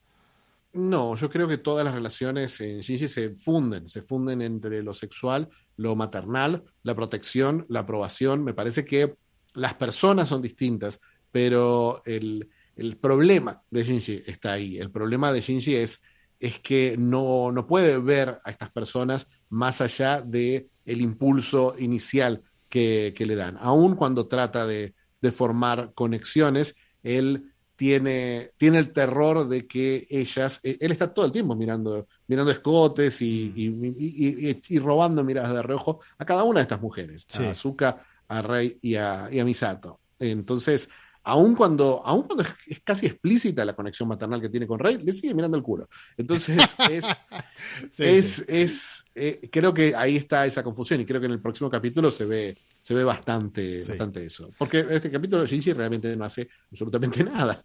de, hecho, suben el, suben el ascensor, escucha una explosión de fondo y se queda otra vez sentado al lado de Eva que está llena de este rodeada de esta gelatina roja solidificada que intentaron detener a los militares y se queda ahí, se queda ahí otra vez inutilizado. Tanto, tanto lo arrastraron para que se quedara otra vez inutilizado. Recordando que cuando Fichi habla de episodios, para no confundirme yo también, es que estamos hablando de las dos mitades de la película The End of Evangelion, es básicamente episodio 25 y 26. De hecho, hay una pantalla negra al principio que te habla de episodio 25. Eh, no me acuerdo si ocurre en la primera o en la segunda mitad, pero quiero hablar de la, de la muerte de Ritsuko. Quiero hablar de la muerte de Ritsuko. todo es en la primera mitad. Bueno, quiero hablar de la muerte de Ritsuko. la muerte de Ritsuko no es la segunda mitad. Cuando Gendo llega por fin a Adam, que ya sabemos que no es Adam, que es Lilith, que está crucificada, eh, llega con Rey, con Rey nudista, y tiene su mano grotesca también, Gendo con el ojo en la mano, que cada vez que lo enfoca me daba, me daba como... Eh, está Ritsuko ahí sentada y saca una pistola y amenaza a Gendo de matarla. ¿no? Entonces, no vamos a hablar del capítulo anterior. No vamos a hablar del final de lo de Azúcar. Bueno, Porque esto es después. sí, sí, Porque sí, esto es sí. después. Pero bueno, Perdón, entonces, es la cronología, es la cronología que me pone nervioso cuando saltás de un lado que, a otro. que quede claro que en breves instantes vamos a hablar de, de Ritsuko. Sí, hablando de No, no, azúcar. hablemos, hablemos de Ritsuko. Hablemos de Ritsuko. No, no, no, Se- no. seguí, seguí con, seguí con tu, idea- seguí con tu idea de Ritsuko. Ay, más. En fin. Dale. Ritsuko saca un arma del bolsillo y amenaza a Gendo, ¿no? Esto es algo que leí, esto no es una idea mía, esto es algo que leí hace mucho tiempo y se me quedó grabado cuando vi The End of Evangelion hace un par de años que se estrenó en Netflix, hace un par de años más o menos se estrenó en Netflix, ¿no? Sí. Todo lo que es Evangelion. Eh, yo estaba buscando un poquito más eh, el trasfondo de lo que sucedió alrededor de la producción de la película en ese momento, no, no, no existía reboot, no existía... Ficha existía, pero no, no existía esto que hacemos fichillos juntos, pero sí, Ficha había nacido, ¿no? Al punto, Edu, al punto. al punto. el hecho es que recuerdo que leí, no recuerdo en dónde, pero recuerdo que leí que la muerte de Ritsuko, la muerte de Misato, y todo esto representaba como una especie de también de rencor de, de, de Hideaki Anno, diciendo, mira, te mato a todos los personajes que te gustan, diciéndole a la audiencia. Y se me quedó grabada esa idea en la cabeza y quiero saber si tú opinas igual. Por eso lo conecto con la muerte de Ritsuko, porque acababa de morir Misato, muere Ritsuko, y suponemos que muere Azuka, que ya hablaremos de eso también, pero suponemos que muere Azuka. ¿No crees tú que es parte de, de esta reacción también? Porque en la No, película... Porque lo vimos en el capítulo 25. El capítulo 25 ya se veían estas imágenes. La imagen de Misato muerta está en el capítulo 25 de la tele. ¿Sí? La, la vemos. Pero ¿y Por cómo la, vemos, cómo la vemos conectada entonces dentro de la eh, inter, inter... Ay, se me olvidó la palabra. Inter, interbrulidad humana. Instrumentalización porque- humana. La vemos conectada porque, como vemos también en este capítulo, en el momento que empieza la instrumentación, se lleva a todos, se lleva a los muertos también. Oh, ¿Ves? eh, Eso no, lo había entendido yo desde un principio. Sí, sí, sí. El- lo, lo que, lo, que vemos, lo que vemos también en el capítulo 25 en la tele, vemos la imagen literal de Misato en el suelo con el disparo en la pared y vemos la imagen de Ritsuko flotando en el SL. Eso lo vemos en el capítulo Pero- 25 de la televisión. Pero la imagen de Ritsuko tomando, flotando en el SL siempre me lo tomé teniendo en cuenta lo que pasaba en The End of Evangelion, como que se fusionó. Como que Como que se- no, como que se- como le pasó a lo- Pero todo si el está el mundo. cuerpo, si está el cuerpo, si cuando se fusionan pierden el cuerpo. Buen punto, buen punto. Ok, ok. Entonces, Yo, está bien, me equivoqué. yo creo, creo, que el, creo que el forero que leíste estaba... por eso es un debate, por eso esto es un debate y a Es la un vez debate, es una un debate conversación. Porque, es un debate porque también hay una cosa importante, ¿no? Que con todas estas cosas es que Hideaki Anno ha, ha dado respuestas sobre cosas específicas de la serie, pero muchas de las cosas, especialmente el final, que vamos a hablar bastante, eh, se dejan, están abiertos a interpretación. Por supuesto. Entonces, eh, entonces bueno, hay una, hay, hay como, no, no hay una, una respuesta concreta con respecto a las cosas. Es una lectura posible que mate a todos los personajes, pero me parece que también tiene, me parece que también ahí es, es Ano sacando su energía a Tomino, ¿no? Porque Tomino hacía exactamente lo mismo. Sí. Eh, especialmente cerca del final de la serie. Tenías un capítulo donde se morían 8 de los 10 personajes. Y, eh, Grande, Tomino. grande Tomino. Pero es parte, es parte de eso, es parte de hacer sentir. Aparte, es un poco, eso no son muertes un poco tramposas, porque mueran o no mueran, igual van a ser parte del mismo plan de instrumentalización. Entonces, eh, la- cuando, cuando, cuando tu serie termina con el fin del mundo y podés hacer trampa y matar a los personajes antes en un momento dramático, algunos muy, muy efectivos. Eh, no, no, la, no tanto, no, no sé si tanto las muertes. Me faltó la muerte de, de, de Kensuke, pero esa la tenía, tenía ganas de verla. Sí. Pero, pero más adelante, como estamos saltando, igual en, en el tema, cuando mueren los secundarios de Nerv, cada una de esas muertes tiene, tiene un momento, es un momento eh, conmovedor. Particularmente la muerte de eh, La chica. Ay, no me sé, la chica, La de chica. Ibuki. No me acuerdo cómo, se- cómo es el nombre, pero Ibuki.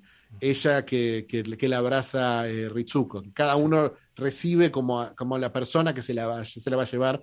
Y el abrazo de, de Ritsuko es un momento, es un momento muy lindo, muy Sí, porque impactante. es, es un vistazo romántico, ¿no? O sea, es, un- es- es como Sí, que quien se lo lleva es la ilusión de una persona que tenía interés romántico o al menos muchísimo aprecio, muchísima admiración y amor por esa otra persona. A uno de los chicos Sí. se lo lleva Misato, a ella se la lleva Ritsuko.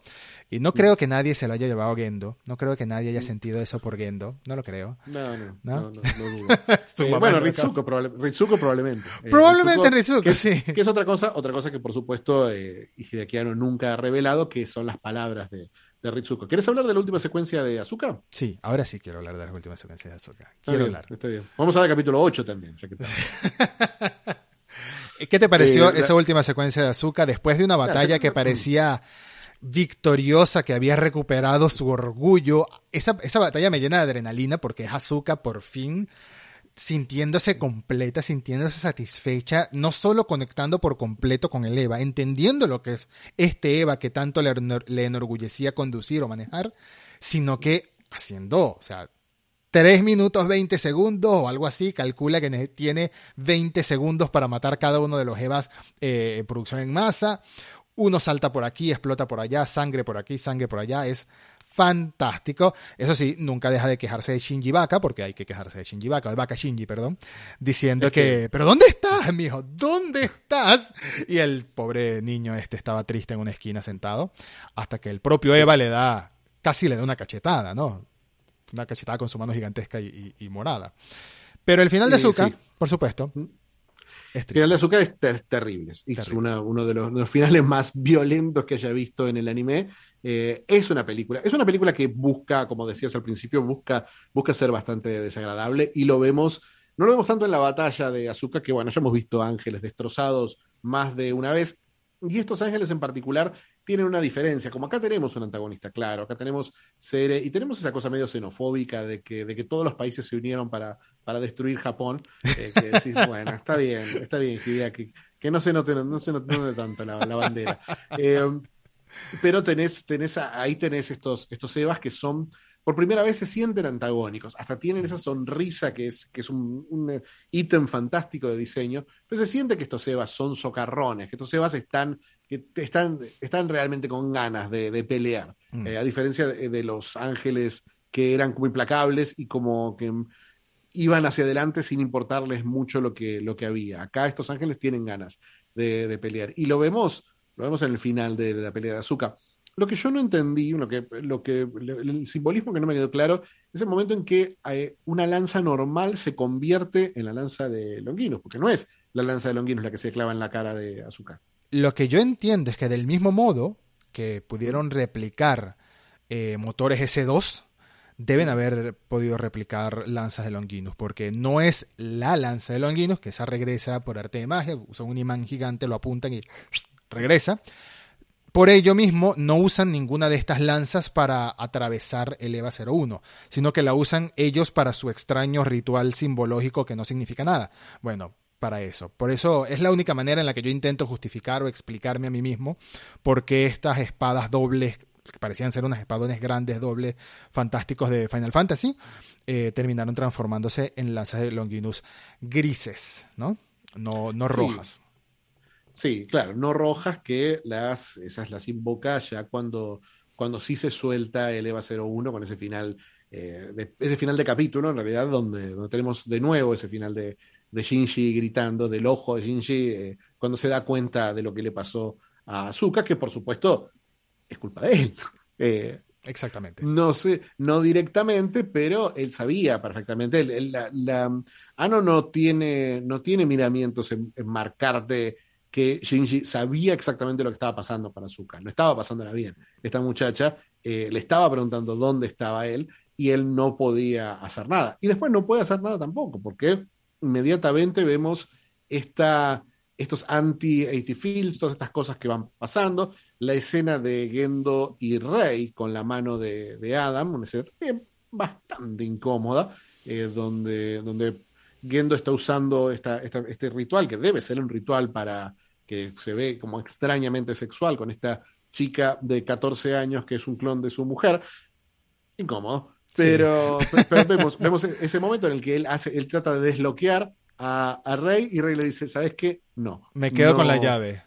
O le arranca el brazo. dice- le arranca el brazo. es, es muy curioso, no, sí. no creo que signifique nada, pero es muy extraño que segundos antes Rey había perdido un brazo, o minutos antes Rey se le había caído un brazo, y luego este hombre le mete el brazo no por el abdomen, sino por el seno, porque bueno, aparentemente esa es la manera correcta de desbloquear, desbloquear la bóveda, y Rey le dice, no, te lo quito, te lo quito. Me parece muy anticlimático, pero para bien.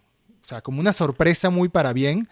Volviendo claro un sí. poquito, un poquito atrás, volviendo un poquitito atrás, quería comentar al respecto de eso que dijiste, que sale Shinji en el EVA y todo el mundo dice, ok, viene la batalla final y no pasa nada. Sí. no pasa nada. No, no pasa Se nada, queda no pasa ahí. nada. Sale, que sale para nada. Claro, no, sale para, sale para eh, terminar el plan de, de Sere, que lo vemos como un eh, extrañísimo ritual que implica no solamente a, a los EVA de producción en masa, no solamente al EVA 01, sino también a Lilith, A Lilith, que controlada. Lilith, la fusión de Lilith y Adam en realidad, porque cuando le quita la mano a Gendo, eh, lleva encima Rey a Adam. Entonces, en el momento que se fusiona con Lilith, ya son Lilith y Adam, ya son las dos lunas.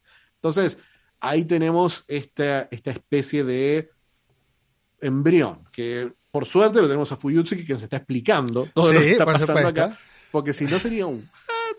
Eh, porque ahí, ahí empieza de nuevo, empieza a haber un montón de imágenes. Eh, una imagen que, que es importante a lo largo de, de Evangelion, aparte de las, de, las, de las manos, son los ojos.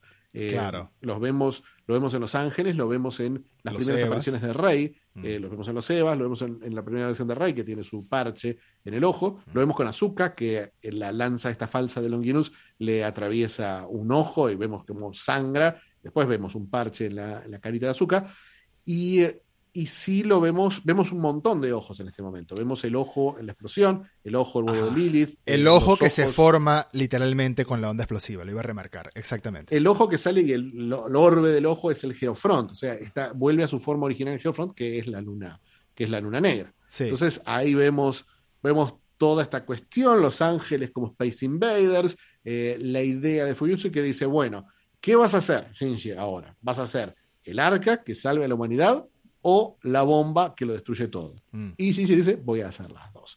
Entonces ahí volvemos, volvemos de inmediato ya a esta nueva, a esta nueva, a esta, a esta- a esta- cosa interna, esta sí con animación nueva y consecuencias muy, muy extrañas, que podemos ir hablando de algunas en particular. Por ejemplo, vos, ¿qué, qué, qué- qué interpretaste con la escena de Shinji en el parque construyendo NERV? ¿Eso es un flashback? ¿Es simbolismo? ¿Qué es? Para mí ¿Qué- eso fue... construye? El hecho de que el parque fuera tan extraño no lo entiendo, porque el parque estaba como levantado en unas plataformas de construcción o algo así. Sí. Pero Sí, sí. para mí claramente eh, Shinji va a la raíz del problema en este momento. Eso, eso yo lo interpreto así. Shinji va a la raíz del problema que es su primera gran falta en su vida. El origen de todos los males para él, para él, es la ausencia de su madre. En ese momento él está con otros amiguitas, amiguitos en ese parquecito construyendo un castillo de arena, se hacen las 6 y las 7 de la tarde, las mamás llaman a los niños y él no lo llama a nadie. Entonces ahí se queda solo. Es un momento de soledad que te lo extienden él construyendo por sí mismo, terminando de construir este castillo, pero lo destruye porque es algo que había hecho en grupo. ¿No? Entonces yo lo veo de esa manera, ese, ese rechazo a lo social, ese rechazo a lo colaborativo viene de la falta de madre, viene de la envidia de que otros sí tenían esa conexión y él no. Yo creo que Shinji se pregunta, ¿cómo hubiese sido mi vida si mi madre nunca hubiese muerto? Muerto entre comillas. Quizás no me hubiese hecho tanta falta mi padre. Quizás hubiese sido distinta esta relación, mi padre no se hubiese convertido más amargado de lo que era, que sabemos que no es así, porque ya en episodios anteriores eh, nos habían remarcado, Fuyutsuki nos había remarcado que había un tal Gendo apellido, no sé, Tokomoko o como se llamara antes de, de tomar el apellido de Ikari, que era un tipo muy raro, muy silencioso, muy callado, muy misterioso, y parece que eso es lo que le gustó a Yui y a Ritsuko y a su mamá, no sé. Pero para mí es No, eso, para que- mí ver, refleja me- esa falta de madre. Refleja esa falta de madre y refleja algo que no habíamos visto expresado tanto, que es el odio a Ner. Eh, porque lo que construye no es un castillo cualquiera. Es la pirámide. portal de Ner. Sí. Es la pirámide. Entonces, eh, eso queda claro. Y con Yui me parece que también queda, me parece que, que lo que hace End of Evangelion con el lore, por lo menos lo, lo efectivo que hace con el lore, es poner en perspectiva todo. ¿Qué tiene? Gendo no tiene nada valioso. Gendo lo único que tiene de valioso es que es un tipo sin ningún tipo de escrúpulos, capaz de manipular a cualquiera para conseguir lo que quiere. Mm. Yui no es así. Yui es una persona que necesita, eh, necesita crear un consenso falso. Entonces, Gendo es una herramienta de Yui. El plan es de Yui. Todo viene de, de Yui. Solamente cuando ella vuelve en forma, en esta forma híbrida de rey, re- empieza a odiar a Gendo, porque ella ama a Gendo. Esos son los anteojos. El momento en que ella, el momento, el foreshadowing que, que vemos, el momento en el que se define, eh, se define que va a existir esa traición de Rey a Gendo, es el momento en que vemos los anteojos destruidos. El momento en que, en que ella dice, yo ya no, no reconozco, ya, ya no tengo amor por esta persona, que tiene que ver mucho con cómo ha tratado a Shinji, entre otras cosas. Eh, este, todos este, estos choques de, Rey son choques de la Yui que vive en, en Rey. Eh, siempre siempre es, medio raro hasta cuándo, hasta cuándo el alma de Rey es algo separado de, de, de esta Yui clonada.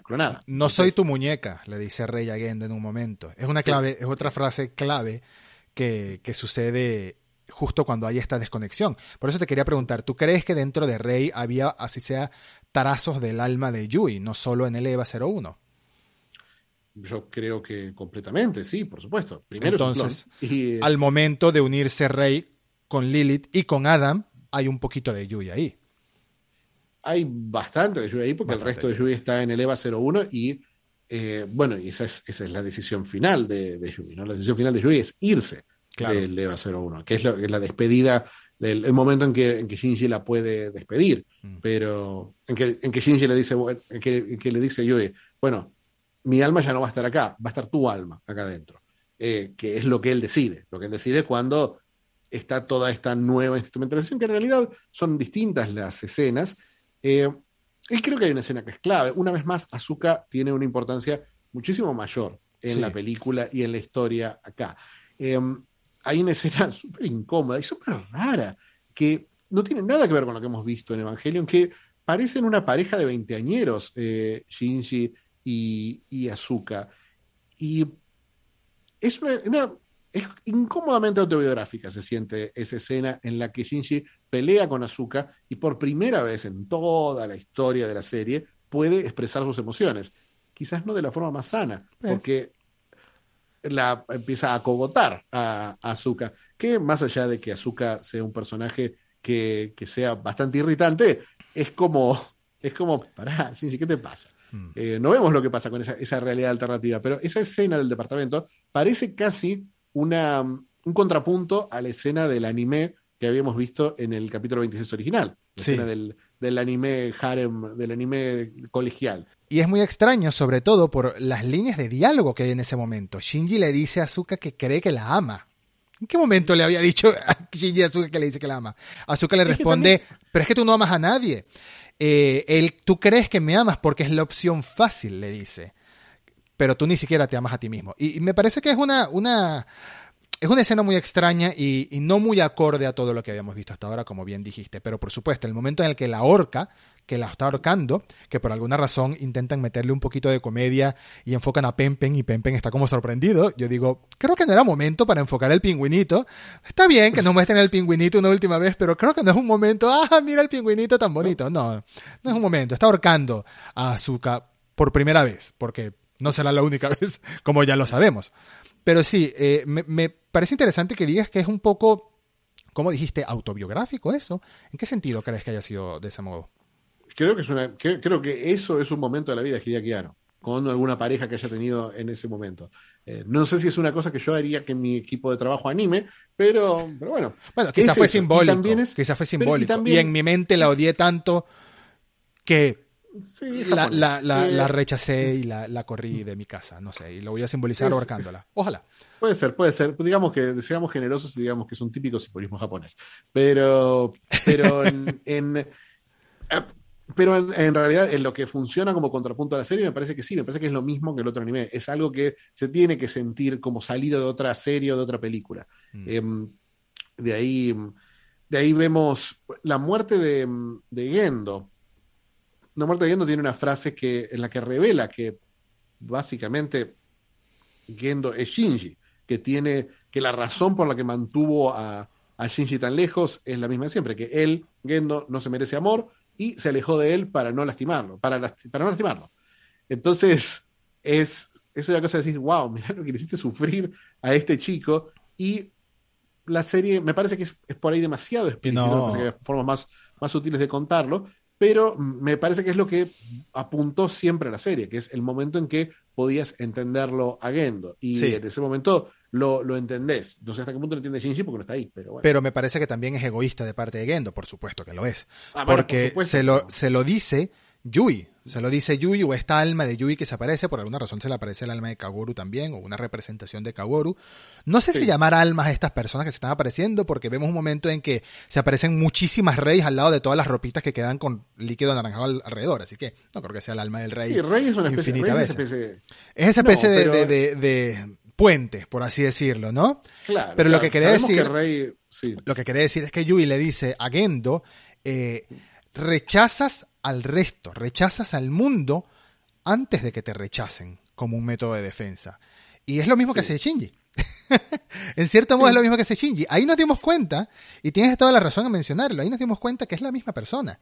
Shinji está camino a volverse su padre, si no se hubiese pasado todo lo que pasó, por supuesto. Es que sí, es que sí, es el mismo, es el mismo cierre emocional, es la misma, es la misma historia. Eso mm. no, eso, eso, creo que en la serie quedaba más o menos claro, quedaba sutilmente claro en las últimas apariciones de Gendo, especialmente en el capítulo 26, pero acá eh, creo que, que, ahí estaba la poesía que a mí me gustó mucho, esa poesía de voy a, lo, lo, único que te voy a dar, lo único que te voy a regalar es una línea que divide el horizonte del cielo. Eso, la línea del horizonte es lo único que yo te voy a dejar como padre. No es mucho, pero bueno, es lo que toca. Pero ahí tenemos la canción tipo Hey Jude, tenemos los asociados con las lanzas. Es todo impactante, es todo visualmente muy impactante. El montón de cruces sobre la superficie del planeta, todas las almas que se van uniendo a la luna, todo, todo visualmente no sé si tenía en ese momento un sentido claro, no sé si la Wikipedia ya estaba definida, no sé si Fuyutsuki estaba escribiendo la Wikipedia en ese momento justamente, posiblemente lo estaba mm. dictando al menos, pero pero todo es un, es un final que se siente apoteósico. El la rey gigante, la luna entre sus manos, eh, la sangre que después le chorrea por el cuerpo de la luna, que se rompe de esta luna negra, y al final, bueno, al final el Eva queda como, como rostizado, ¿no? Y se va al vacío como si fuera la sonda Voyager, por así decirlo. Un mensaje de que la humanidad existió.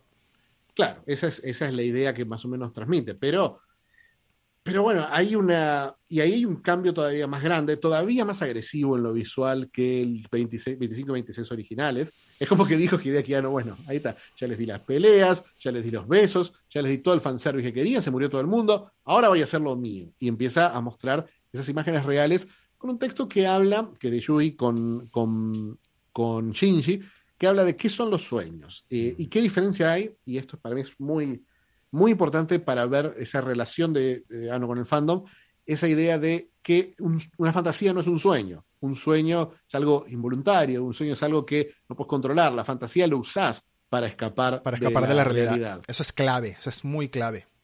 Y esa fantasía de Shinji es la que, la que destruye el mundo. Y ahí repetimos una vez más esa frase de Kashi, mientras quieras vivir, cualquier lado puede ser el paraíso.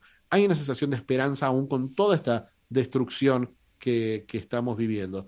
Y hay un momento en el que todas estas frases sobre, sobre la esperanza y sobre el bajar las paredes y un poco sobre el fandom se mezcla con imágenes del cine. De gente en el me acuerdo la primera, la primera vez que la vi, yo la vi, no la vi en el cine, pero la vi en una proyección con unas 300, 400 personas, en una pantalla gigante, y fue muy impactante ese momento. Era algo que yo no me esperaba para nada, pues no había visto un solo, no había visto un solo capítulo de Evangelion antes de ver End of Evangelion, y fue, fue, fue efectivo. Fue, dije, esto está muy claro. sin saber de qué va esta serie, está muy claro de lo. ¿A quién le está hablando? ¿A quién le está hablando también? Sí.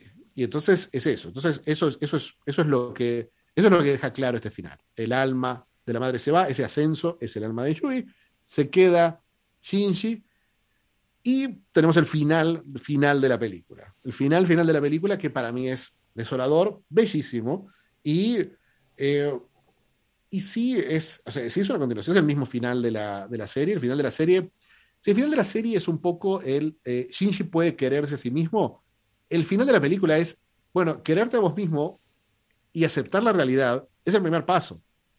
Después tenés que vivir en la realidad.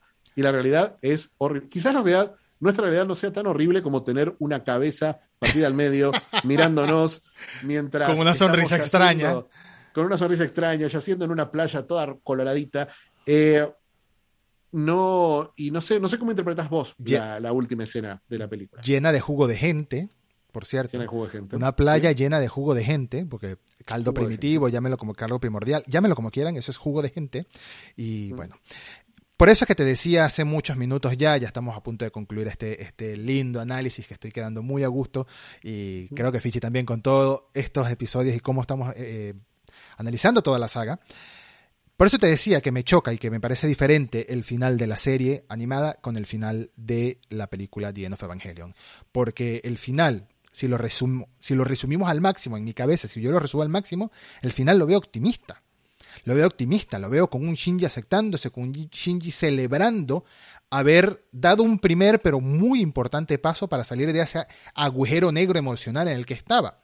En cambio, el final de The End of Evangelion lo veo triste, lo veo desolador, lo veo con un rechazo a, a la cercanía incluso, porque el hecho de que esté ahorcando a Azuka es un rechazo. Yo sé que se ha visto de otras maneras, No, yo sé que hay no, gente que lo ve como, como te reconozco tu existencia ahorcándote. Yo no lo veo así, yo lo veo No como que reconozco tu existencia. ira. Es, pero mm, sí, es ira, pero la ira en Shinji no es algo negativo. La ira, Ah, Shinji estuvo, es que estuvo toda la serie sin capacidad, sin la capacidad de expresar la ira. Eso es lo que vimos en la escena del apartamento. Y esta, esta escena es un contrapunto de la primera escena. Claro. ¿Qué pasa en la primera escena? En la primera escena, Shinji la empuja, la sacude a Azuka diciéndole reaccionar, reaccionar, volvé, Azuka, ayúdame, te necesito Sí, y, y Azuka no reacciona y él tiene este acto de violencia. Acá, él está, él, él, él aparece en este mundo horrible, eh, desolador,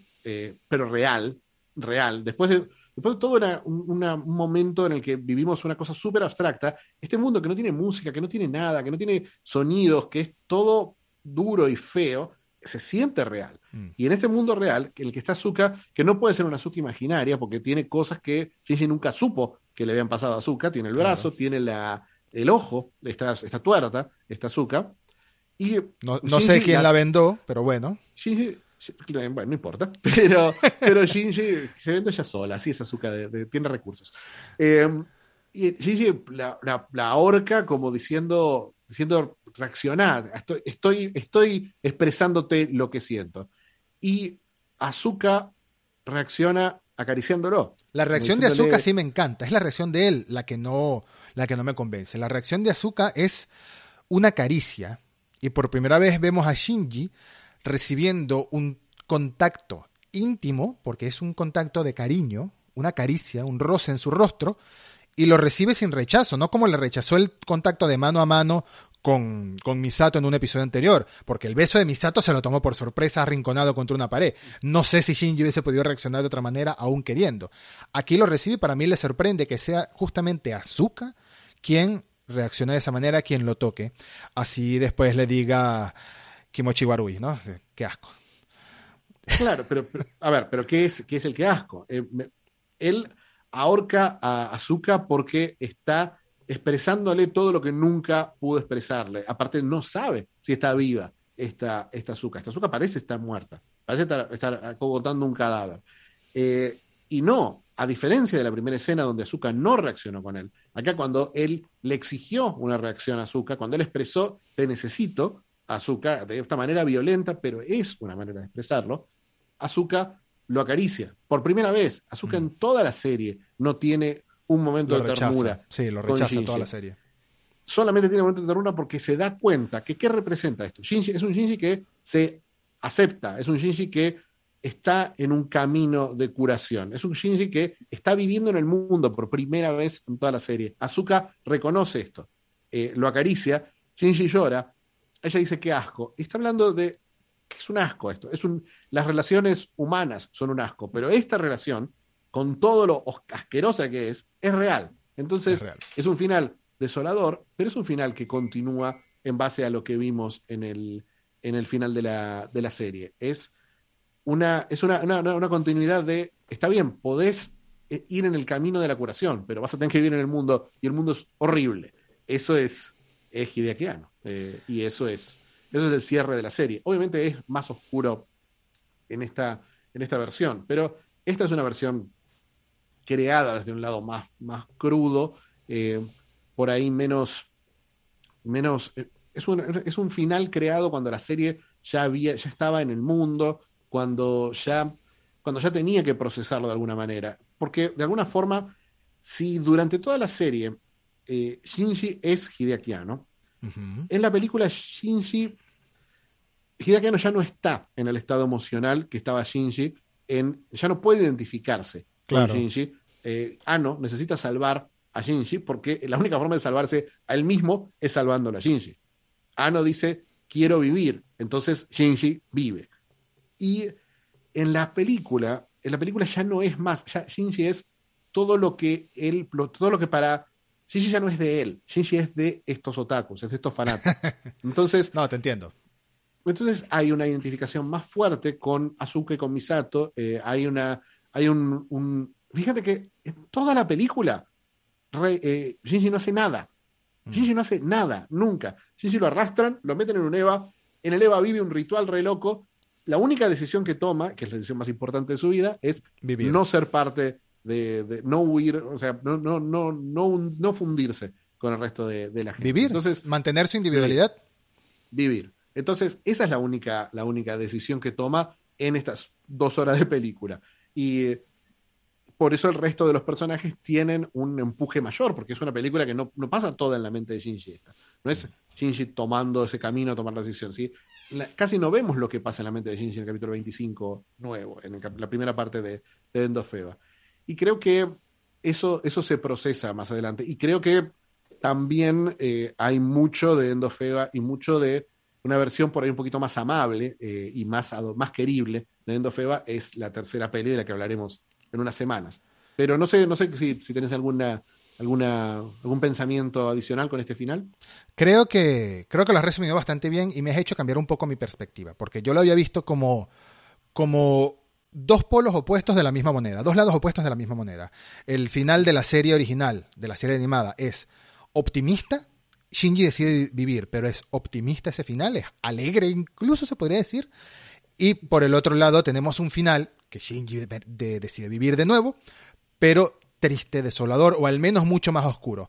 Básicamente la misma idea, pero planteada de una manera mucho más cruda, mucho más oscura y mucho más em, lamentable. En lo esperanzadora que puede ser la idea, me pareció deprimente, es la palabra, me pareció un poco deprimente. Pero al final es el mismo final, sí, tienes razón. Al final es la misma idea. Shinji decide mantener su individualidad, y aparentemente, no nos lo explican nunca, pero entendemos que Azuka de algún modo entendió también y quiso mantener su individualidad.